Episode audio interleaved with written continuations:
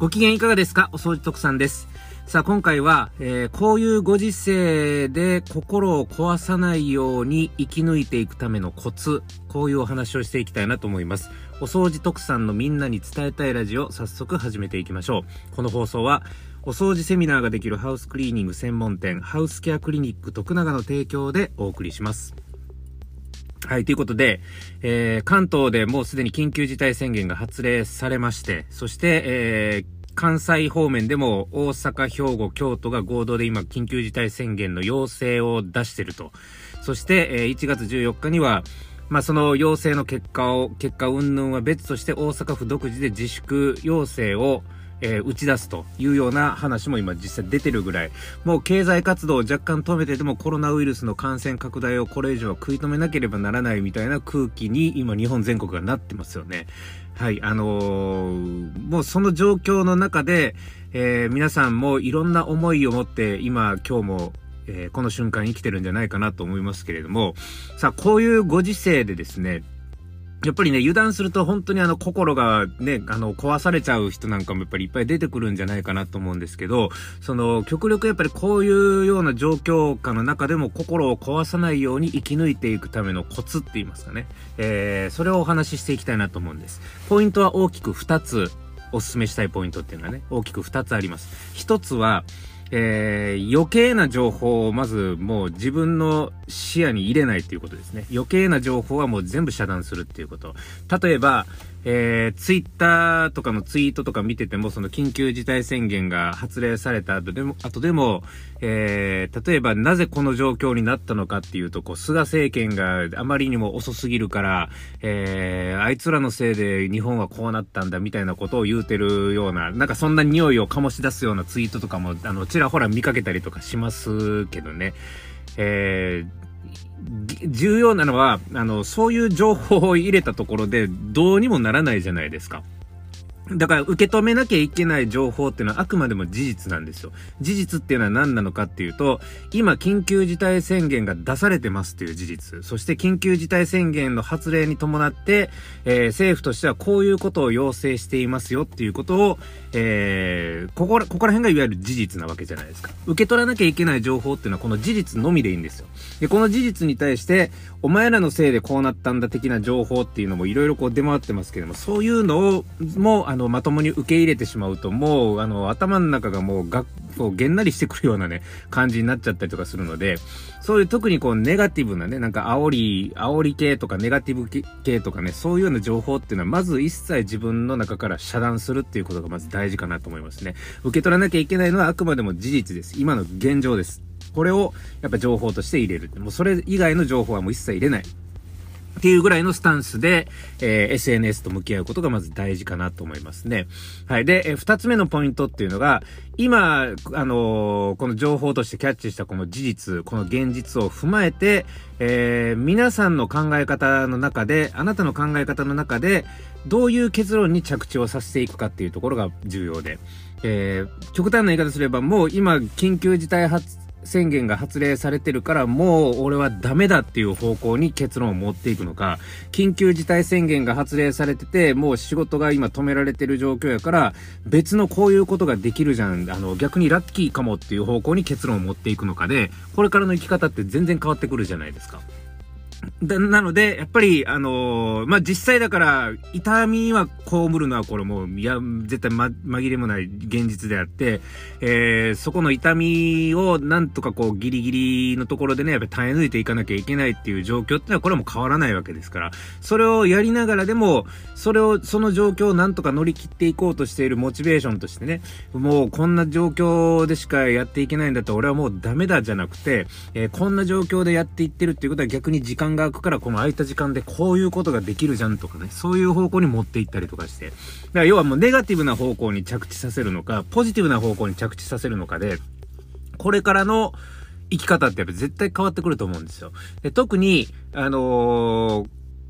もう2021年以降のこれからの、あのー、人生においては、こういうことってめちゃめちゃ起きると徳さんは、あの、勝手に想像してて、今コロナウイルスっていう形でもう全世界的にパニックを起こしてるわけなんですけれども、これが収束したらもう一安心かっていうと、別のもしかしたらウイルスが出てくるかもしれない。ある研究者なんかは、えー、もうこれからの時代っていうのはウイルス対人間の格闘の時代、戦いの時代だということを話をしてる研究者がいるくらいです。だってもう地球は温暖化されるっていうことはウイルスとか、えー、細菌類が絶対活性化されるタイミングに入るわけですから、もう温暖化に伴って未知のウイルス、未知の細菌っていうのがこれからどんどん出てくるかもしれない。それが、えー、今回パンデミックっていう言葉でね、コロナウイルスの感染が大きく広がりましたけれども、もしかすると近い将来コロナウイルスよりももっと立ちの悪い悪い感染ウイルスが、えー、パンデミック化する可能性っても全然あり得るわけですよ。っていう風に考えると、そこの、あの、想像ばっかりしていくと結構ネガティブになってくるかもしれないですけれども、やっぱりそういうような、あの、常にこう、イレギュラーなことが絶対、あの、起こり得る時代にも入っちゃってるんだなっていうところで。じゃあそのイレギュラーな状態が起こった時に、やっぱりそのイレギュラーなところに振り回されて自分の心が壊されないようにするためにはどうすればいいのかっていうと、やっぱりどんな状況であったとしても、えー、結論の、結論としてこう着地させるのは常にこうポジティブな結論な方向に着地させる癖をつけていくっていうことが僕は大事かなと思うんですよね。はい、ということなんです。はい。なので、えー、まあ、今回の話改めて整理をしますけれども、えー、こういうご時世で心が壊れないように生き抜いていくためのコツとして、えー、徳さんがおすすめしたいことを今回お話ししました。ポイントは大きく2つあります。まず1つ目は、えー、いらん情報は全て遮断することですね。えー、そういうスタンスです SNS と向き合うことが大事ですということです。で、必要な情報っていうのは事実と今の現状ですね。えー、この情報はキャッチすべきだけれども、その今の現状に対して、えー、例えば不平不満を言うような情報っていうのもいろいろツイッターとか見てるといっぱい出てるわけですけれども、そういう情報はもう頭の中に入れる必要は全くないわけです。菅政権何やってんだとかね、えー、小池都知事があんだけぬるいことやってるからどうのこうのとか、えー、吉村もっとなんとかせえよとかね、なんかそんなこともやっぱツイートとしては絶対出てくるはずなんですけども、それ、そんな文字情報を頭の中入れたところで何になんねんっていう話なので、えー、もう入れない。これがもう一番得策ですね、そういう情報は。なので必要な情報っていうのは、げえー、事実を、事実のみを自分の頭の中にインプットするっていうことが大事っていうことがまずポイントの1です。で、それを踏まえてポイントの2なんですけれども、この事実を踏まえて、あなたの結論をポジティブな方向に着地させるのか、ネガティブな方向に着地させるのかっていうところが重要であって、えー、常にどんなイレギュラーなことが起こったとしても、ポジティブな方向に結論を持っていけるような癖づけ。っていうのを今からトレーニングとしてね、やっていくべきじゃないかなと思います。例えば、今、緊急事態宣言が出されてます。もうじ、あの、時短要請、自粛要請っていうのがいろんなところで出てるわけですから、仕事もまともにできない、えー、っていう状況がもうかなり続くわけじゃないですか。っていうことはやっぱお給料面とかもやばいので、もう俺はもうダメだ、生きていけないっていう方向に持っていくこともできるし、逆に仕事ができなくなった、あの、自粛要請でどこも行くことがなくなったステイホームの時間が増えたっていうことは、えー、自分が、自分に使える自由な時間が増えたわけだから、例えば、えーえー、じゃあ音声配信の積み上げめっちゃやったろうかとか、YouTube の動画1日1本のところ1日3本上げてやろうかとかね、時間ができちゃったからみたいな。はい。そういう風な形で、あの、時間が空いたからじゃあ俺が今までやりたかったこういうことに使おうかみたいな方向に持っていくのか。